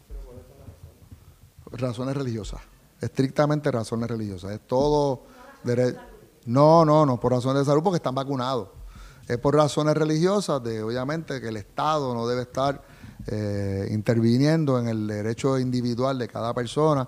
Es obviamente el mismo planteamiento que hicimos nosotros hace tres semanas atrás, cuando planteamos que el gobernador que está obligando a todo el mundo a vacunarse, nosotros planteamos no hay problema con esto, pero el que no quiera no tiene que hacer una declaración jurada de su rabino, de su pastor, de su líder eclesiástico, porque ya cruzaste la línea de lo que es el derecho individual de cada persona. En esa misma línea, las personas que no quieren divulgarlo, puedo divulgar aquí, que están todos, que están todos vacunados. Y sencillamente los que no quieren divulgarlo, pues van a cumplir con las normas de la Cámara, que es que tengan que traer la, la- prueba negativa. Eso fue lo que dijo eh, Hernández, presidente de la Cámara. Sí hay legisladores que dieron positivo a droga. Lo que no puede determinar todavía el legislador es si, si lo hacen de manera legal o ilegal. Digamos que tengan la tarjeta verde para, para el consumo de cannabis o que tengan algún tipo de condición de salud que implica el consumir algún tipo de medicamento controlado. Eso está por verse. El legislador dice que al día de hoy no le consta que hayan cometido delito, pero que está esperando obviamente las pruebas médicas para que en efecto se certifique que esas personas fueron como 21 que dieron positivo en la legislatura, pero no todos son funcionarios electos. Pero él quiere determinar que esas 21 personas que dieron positivo estén en ley. Si hay alguno en ley, pues digo, si hay alguno que no esté en ley, pues tiene tremendo problema. Antes de ir a la pausa, tenemos información de último minuto. Último minuto. Bueno, se ha estado regando que la Josefina Linares en Lares hay brote de COVID. Pero señores, no es cierto. Tengo el director del plantel en línea telefónica. Saludos, buenas tardes, bienvenido a la red informativa. Eh, buenas tardes a todos y a toda la comunidad. Le habla el doctor Luis Martínez González. Yo soy el director de la escuela Rafael Alicia Vázquez, antigua Josefina Linares. Y hay unos rumores por ahí corriendo de parte de un padre que tuvo una discusión ahí con los guardias porque él quería entrar sin autorización a la escuela. Y el guardia le negó la, la, entrada porque no, podemos estar recibiendo a todo el mundo, hemos nuestro protocolo.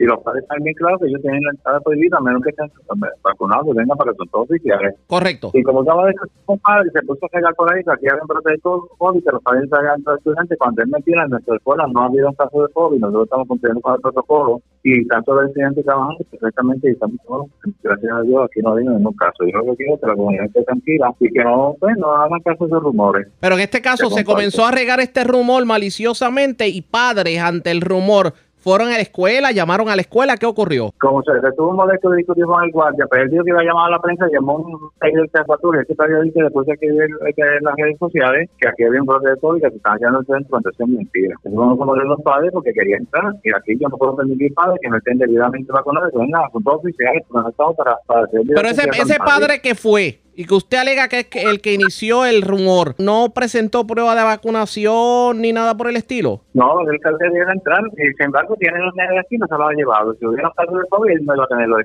que aquí. Pero que ese padre viene todos los días, entonces quiere que que no le permita entrar todos los días. Y aquí yo no puedo tener padre esperando a los estudiantes porque es antes seguro. El padre ya no estamos en los tiempos de antes. El padre tiene que entender que tiene que traer su se tiene que ir, no se puede quedar alrededores de la escuela. Y él quiere estar todo el día al frente de la escuela y quiere entrar para la gana. Y así no podemos empezar. Pero en este, en este caso, usted le, usted le garantiza a los lareños que no hay un brote en la Yo- Josefina. Yo tengo todas mis facultades y que yo tengo los guardias escolares que están trabajando aquí y que deben caso de seguro primero que van a ellos porque nadie se quiere. Bueno, pues agradezco el que haya co- agradezco el que haya compartido con nosotros porque obviamente tenemos problemas con la señal celular, pero ya tenemos más o menos el insumo. Gracias por haber compartido con nosotros y por aclarar el asunto. Buen día. Ok, gracias a Ya, usted. ya ustedes escucharon, era el director de la antigua Josefina Linares quien desmiente rumores en las redes sociales de que hay un brote de COVID en la escuela. No existe tal brote según están identificando. Así que más información sobre el particular en el transcurso de la programación. La red le informa. Señores, vamos a una pausa y cuando regresemos estuvo caliente la sesión legislativa allá en Utuado. Y el alcalde acusó a la delegación popular de estar torpedeando proyectos a manera, digamos, por razones político-partidistas. Y asegura que el exalcalde tiene la mano metida en todo esto. Hablamos, con, hablamos sobre el particular luego de la pausa. Regresamos en breve.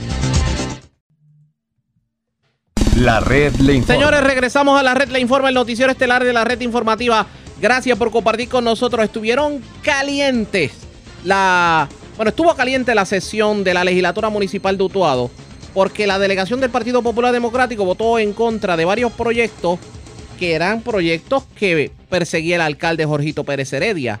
Y para complicar la situación, están. O sea, le radicaron una querella ética al actual jefe de manejo de emergencia porque se le otorgó un nombramiento, se pretende un, nombramiento para que sea parte de la junta del comité de subastas, tomando en consideración que hay un dinero de FEMA que va a llegar precisamente para la rehabilitación de comunidades. Vamos a escuchar la descarga literal que dio el alcalde Jorgito Pérez Heredia anoche a la luz de las velas porque no había luz allá en la asamblea de Utuado. Escuchen lo que ocurrió. Estamos jugando la politiquería barata.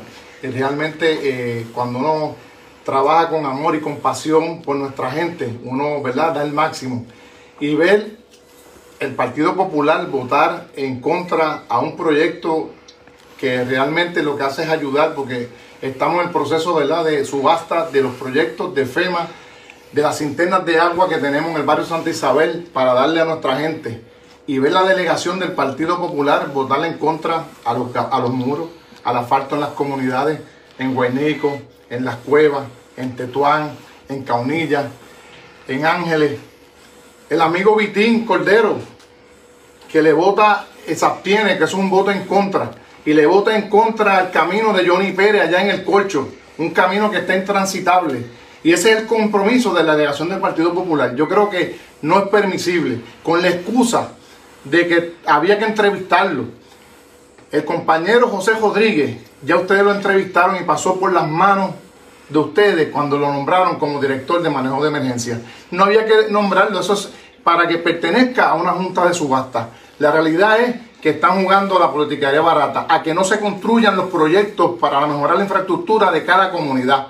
Y yo le exijo a todos sus amigos del Partido Popular, que son mis amigos, que le exijan a esos seis legisladores del Partido Popular que vayan a trabajar por ellos. Le- le cautivaron hoy el derecho de hacer las mejoras con prontitud en cada comunidad de ustedes. Esa fue la delegación del Partido Popular, que lo han escuchado no solamente, solamente protestando. Lo único que han hecho en este cuatrenio es protestar. Tuvieron ocho años para demostrar que hubiesen sido buen gobierno y lo que ustedes saben, el pueblo habló. Defraudaron a nuestro pueblo.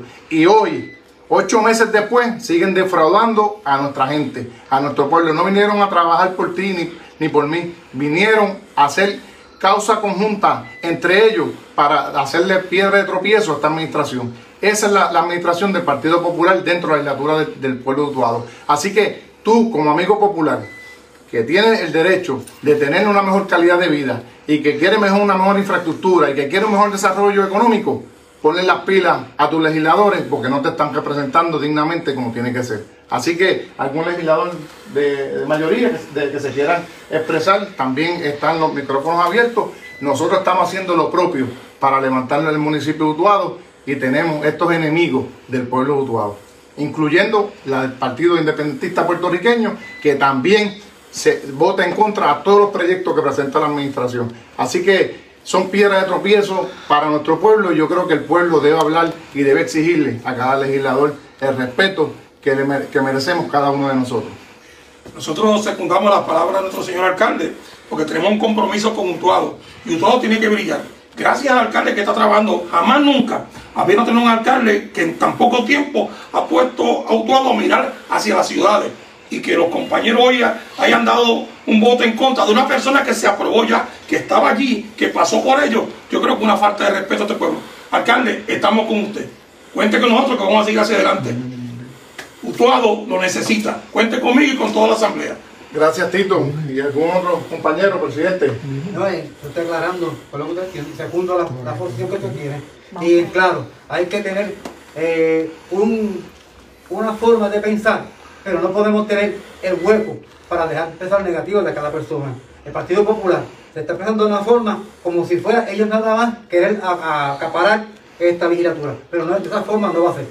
Yo exhorto a todos los populares que tienen legisladores trabajando aquí que le pregunten cuántos proyectos ya han presentado para el beneficio de este pueblo y luego que lo hagamos por el bienestar de este pueblo. Eso fue lo que ocurrió anoche, amigos de la red informativa. Pero yo tengo al alcalde en línea telefónica, porque es bueno que el alcalde nos oriente qué es lo que está pasando y por qué la delegación del Partido Popular Democrático entiende él que está haciendo lo que está haciendo dentro de la legislatura y sobre todo lo que tiene que ver con, con la situación del jefe de manejo de emergencias. Alcalde, buenas tardes, bienvenido. Quiero buenas tardes a todos los que escuchan. Gracias por compartir con nosotros. Lo, lo sentimos bien molesto anoche por lo que ocurrió en la legislatura municipal y aunque tuvimos la oportunidad de escuchar parte del audio de lo, de lo que ocurrió anoche, nos gustaría que nos explique más a profundidad cuál es la realidad de lo que está ocurriendo en la legislatura y por qué usted entiende que el Partido Popular, en la, la delegación del Partido Popular en la legislatura municipal está torpedeándolo todo y jugando a la política. Cuénteme. Mira, eh, cuando juramenté como alcalde siempre eh, extendí mis brazos eh, para ver a la legislatura no como minoría ni mayoría, sino como un equipo de trabajo en beneficio del pueblo. Y hemos visto que eh, la parte de la, minoría del Partido Popular eh, ha tratado de entorpecer todos los trabajos que son en beneficio del pueblo. Y la realidad es que nosotros que estamos, ellos creo que tienen la oportunidad de crecerse como legisladores porque estamos en unos tiempos únicos de aprovechar, de unir esfuerzos para levantar nuestra ciudad. Y, la- lo que han hecho es lo contrario, es tratar de ponerle piedra de tropiezo a esta administración que está entrando. Ellos tuvieron ocho años, ocho años para poder hacer lo que querían hacer por el pueblo y no hicieron nada, el pueblo lo sacó y ahora llevan ocho meses tratando de poner piedras en el camino para que esta administración no arranque y lo que le pedimos que sean que sean objetivos lo, que estamos pidiendo mira el, en un caso que el proyecto más importante de la noche era este, porque cuando tú tienes una junta de subasta completada es para darle seguimiento a todas las subastas dentro del municipio. Nosotros queremos trabajar con todos los caminos, todas las comunidades. Se fueron, votaron en contra de la gente de Santa Isabel, El Cocho y Ángeles, que llevan meses, de años careciendo de agua y nosotros hicimos una subasta para una- para para poder comprar una cisterna a esta gente y que sean parte, por lo menos resolverle de forma inmediata el problema y le votaron en contra. Pero Eh, dígame, dígame algo. E- ellos están votando en contra, alegando que el, porque eh, obviamente está la controversia del jefe de manejo de emergencia de la Junta de Subasta. Ellos están impugnándolo todo simplemente porque se están oponiendo un nombramiento, simplemente por eso, y el pueblo que se quede sin nada. Sin nada. Es un nombramiento que realmente ya ellos, el nombramiento pasó por la legislatura cuando lo nombraron de manera de emergencia. Lo único que lo estamos designando es solamente a una junta subasta. Ya el funcionario del municipio. Sea, no hay razón para que le voten en contra un nombramiento tan importante como eso, que lo que hacen es paralizar las subastas dentro del municipio para que la gente no, no tenga la infraestructura que merece en nuestro pueblo. Y sobre todo cuando muchos de los proyectos que se van a subastar tienen que ver con medidas de mitigación de los desastres que han habido. y eso es lo que no ven, este, Arriaga, eso es lo que no ven y me- por eso es que ayer me sentía frustrado porque realmente eh, una cosa es ser un partido y otra cosa es ver la necesidad que está pasando en nuestro pueblo y ellos no no no, no entienden este proceso y, y, la- y el problema de esto y todo esto de Arriaga que el ex alcalde es el que se reúne con los legisladores ahí con la compañera Niabel y es la que le da las instrucciones. O sea, eh, no hemos salido del ex alcalde todavía. El ex alcalde, como no hizo nada, él quiere que yo tampoco haga nada y la realidad es que no va a ser así. Nosotros vamos a seguir trabajando por el bienestar de nuestro Vamos pueblo. con calma. U- exalcalde tiene- usted me está diciendo que el exalcalde está metiendo la cuchara para hacerlo quedar mal a usted y que le torpeden todo simplemente por un interés político político partidista. Mira, eso eso es así. El, el ex alcalde todavía no ha votado el golpe y todavía está tratando de, de eh, manchar reputaciones, de hacerme la vida difícil, no solamente aquí, él le da instrucciones a los empleados que él dejó aquí en el municipio para que me, me atrasen los trabajos, para que voten documentos. Es como los mismos empleados aquí llorando frente a mí en mi escritorio, porque le dicen, yo soy, no soy popular, yo soy popular yo quiero que se. Y me están ejerciendo presión la gente de mi partido y incluye el que habla del, del ex alcalde. Eso está haciendo el ex alcalde. La realidad es que no compromiso. Si él decía que amaba se lo demuestra ahora. Porque no es amado Tualo cuando estamos en el poder. Hay que amarlo Tualo en todo momento. Cuando estamos en el poder y cuando no estamos en el poder. Ya el pueblo habló y tiene que respetar la elección del pueblo. Ahora tiene que trabajar. Y si quiere de verdad amar a este pueblo, que se una a los esfuerzos que estamos haciendo para beneficio de la Esto no pinta bien definitivamente al pueblo que está escuchando y que tal vez ve que se detienen los proyectos precisamente por estas situaciones. ¿Qué usted le diría como alcalde? Mira, eh, el pueblo tiene la potestad de llamar a estos legisladores eh, de minoría para que les la para que eh, voten a favor de estos proyectos que queremos hacer. Yo creo que son muchos proyectos, eh, muchos proyectos de infraestructura de por parte de FEMA, hay otros que son de carácter municipal tenemos otros que son que pagos por el seguro. Y la realidad es que todo se trabaja a, a través de una junta de subasta. Y porque eso, verdad eso es por ley. Y nosotros tenemos que tener esa junta de subasta completada para poder hacer todos los procesos y adelantarlo.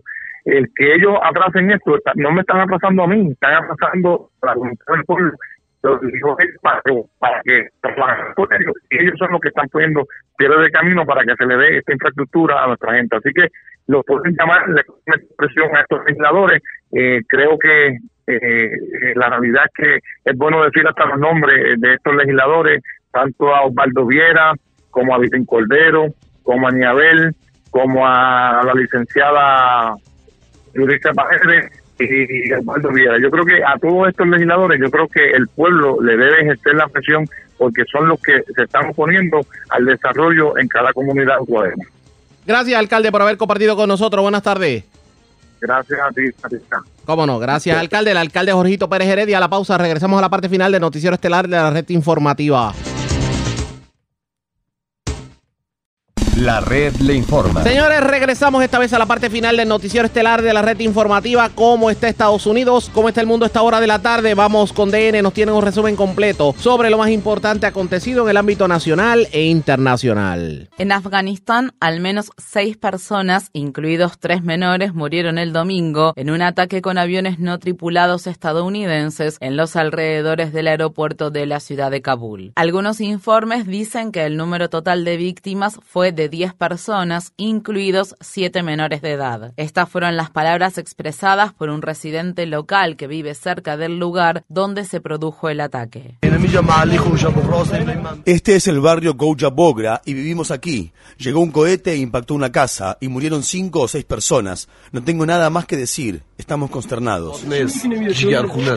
Los periodistas locales están investigando si el ataque alcanzó un objetivo diferente al que estaba previsto cuando provocó la muerte de los civiles. Este fue el segundo ataque aéreo lanzado por las Fuerzas Armadas estadounidenses después del atentado cometido el jueves en el aeropuerto de Kabul por ISIS-K, un grupo archienemigo de los talibanes, donde murieron al menos 175 personas, incluidos 13 soldados estadounidenses. Las Fuerzas Armadas estadounidenses declararon haber derribado varios cohetes disparados contra el aeropuerto este lunes por la mañana, solo un día antes de que se cumpla la fecha límite decidida por Estados Unidos para terminar de retirar a sus tropas del país. El sábado, Estados Unidos anunció que pondría fin a las evacuaciones de afganos que han llevado a cabo las Fuerzas Armadas estadounidenses después de ayudar a 117.000 personas a salir del país durante dos semanas. Según se informa, se rechazó a cientos de estudiantes y miembros miembros del personal de la American University que esperaban la evacuación. El Consejo de Seguridad de Naciones Unidas celebrará este lunes otra reunión de emergencia en la ciudad de Nueva York. Asimismo, la Agencia de la ONU para los Refugiados está instando a los países vecinos a mantener abiertas sus fronteras, ya que advierte que medio millón de personas podrían huir de Afganistán de aquí a final de año. Más de medio millón de afganos han sido desplazados a causa del conflicto desde el mes de enero. El huracán Aida azotó el domingo la costa del estado de Luisiana como la quinta tormenta más fuerte registrada en golpear Estados Unidos y provocó una marejada ciclónica de 2 metros, vientos de 240 kilómetros por hora y cerca de 60 centímetros de precipitaciones en partes de la costa del Golfo. Más de un millón de usuarios, incluidos todos los residentes de la ciudad de Nueva Orleans, se quedaron sin electricidad. Las autoridades advirtieron que podrían pasar semanas antes de que se restablezca el servicio eléctrico. El presidente Joe Biden emitió una declaración de catástrofe grave en el estado de Luisiana, donde se registró por lo menos una muerte. Se anticipa que dicha cifra aumentará en los próximos días. Cientos de miles de residentes se vieron obligados a evacuar las zonas afectadas durante el fin de semana en medio del aumento más mortal de casos de COVID-19 en el estado.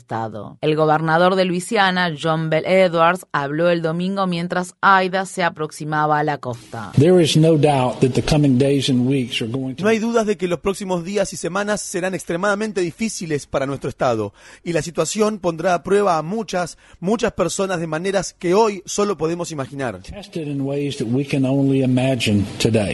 Aida tocó tierra 16 años después de que el huracán Katrina azotara Luisiana con una trayectoria y una intensidad similar y sumergiera a gran parte de la ciudad de Nueva Orleans bajo el agua. Esta vez, las autoridades sostuvieron que la compleja red de diques y bombas hidráulicas de la región había logrado resistir la fuerza del huracán. Aida tocó tierra en Port Fortune, un importante centro para la industria de extracción de gas y petróleo en alta mar. El periódico New Orleans Time Picayune informa que cerca de 600 centros industriales que producen o almacenan sustancias químicas tóxicas se encontraban en el camino de la tormenta. Mientras tanto, al menos una persona murió y siete están desaparecidas en la costa del Pacífico de México después de que el huracán Nora tocara tierra el domingo como tormenta de categoría 1. Estados Unidos tiene un promedio diario de 100.000 hospitalizaciones por COVID-19 por primera vez desde el pico alcanzado entre diciembre y enero. Los estados del sureste advierten que se están quedando sin oxígeno para atender a los pacientes al tiempo que la variante Delta, que es altamente contagiosa, continúa propagándose por el país, en especial en las zonas donde hay bajas tasas de vacunación. Un juez del estado de Florida bloqueó la medida del gobernador Ron DeSantis que prohibía que las escuelas exigieran el uso obligatorio de mascarilla. El juez concluyó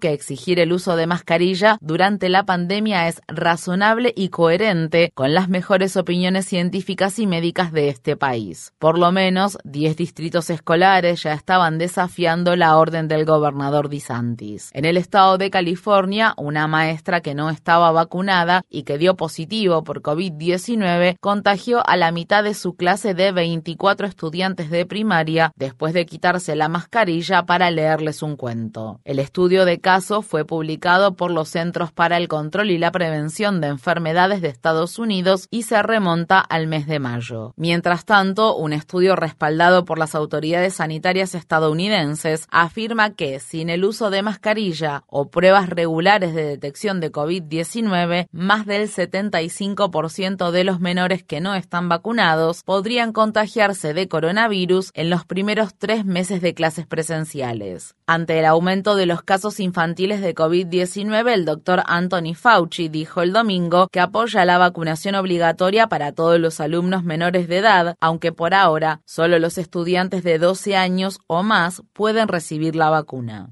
El reverendo Jesse Jackson fue trasladado a un centro de rehabilitación después de ser hospitalizado la semana pasada por COVID-19, pero su esposa Jacqueline fue internada en la unidad de cuidados intensivos para seguir recibiendo tratamiento. A diferencia del reverendo que fue vacunado en un evento público en enero, Jacqueline presuntamente no había recibido la vacuna contra el coronavirus debido a una enfermedad preexistente. El presentador de radio conservador del estado de Florida Florida, Mark Bernier, ha sido el último opositor a la vacunación en morir de COVID-19. Bernier se refería a sí mismo como el señor antivacuna. Su muerte se produjo solo una semana después de que el presentador de radio del estado de Tennessee, Phil Valentine, otro destacado crítico de la vacunación, muriera de COVID-19. En Estados Unidos, miles de personas marcharon en Washington, D.C. y ciudades de todo el país el sábado para exigir la protección de los derechos electorales en el 58 aniversario de la marcha sobre Washington. Los manifestantes denunciaron una avalancha de proyectos de ley que restringen la participación electoral en todo el país y pidieron a los legisladores que pongan fin a la regla de obstruccionismo legislativo para proteger el voto a nivel federal. La Toya Brown, cofundadora de la organización Black Voters Matter, habló en la manifestación frente al monumento a Lincoln.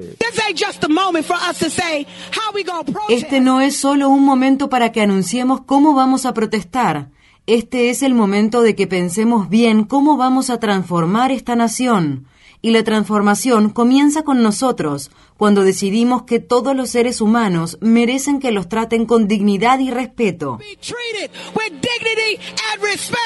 En el sur de Yemen, al menos 30 soldados murieron y otros 60 resultaron heridos el domingo, luego de que rebeldes hutíes dispararan misiles desde un avión no tripulado contra una base aérea de la coalición liderada por Arabia Saudí. El ataque impactó a decenas de soldados que realizaban ejercicios militares matutinos. El incidente se produjo al tiempo que se estancaron las negociaciones de paz mediadas por Naciones Unidas entre la coalición liderada por Arabia Saudí y los hutíes. Desde 2015, los ataques aéreos llevados a cabo por la coalición liderada por Arabia Saudí en Yemen han agravado la peor crisis humanitaria del mundo y han provocado una media de 1.500 muertes de civiles al año, una cuarta parte de los cuales eran menores de edad. Israel lanzó otra ronda de ataques aéreos contra Gaza durante el fin de semana. Las Fuerzas Armadas israelíes sostuvieron que atacaron posiciones de la organización organización Hamas en respuesta a los globos incendiarios lanzados desde el territorio sitiado. Asimismo, a medida que siguen desatándose protestas en Gaza para exigir el fin del bloqueo israelí, las Fuerzas Armadas israelíes volvieron a disparar munición real, gases lacrimógenos y granadas de aturdimiento contra los manifestantes el sábado, lo que dejó al menos 11 heridos. En noticias relacionadas, Omar Hassan Abu al-Niel, un niño palestino de 12 años a quien las fuerzas israelíes le dispararon en la cabeza la semana pasada durante una protesta en Gaza, murió a causa de sus heridas. En la zona ocupada de Jerusalén, un adolescente palestino de 17 años, identificado como Ali Burkan, murió este fin de semana cuando un muro se derrumbó sobre él mientras ayudaba a sus vecinos, quienes estaban demoliendo su casa por órdenes de las Fuerzas Armadas israelíes. Mientras tanto, en los territorios ocupados de Cisjordania, el ministro de Defensa israelí, Benny Gantz, se reunió este lunes con el presidente de la autoridad palestina, Mahmoud Abbas, en el primer encuentro de alto nivel entre líderes israelíes y palestinos celebrado en una década. La red le informa. Bueno, señores, enganchamos los guantes. Regresamos mañana miércoles a la hora acostumbrada cuando nuevamente a través de Cumbre de Éxitos 1530, de X61, de Radio Grito y de Red 93, que son las emisoras que forman parte de la red informativa, le vamos a llevar a ustedes resumen de noticias de mayor credibilidad en el país. Hasta entonces, que la pasen bien.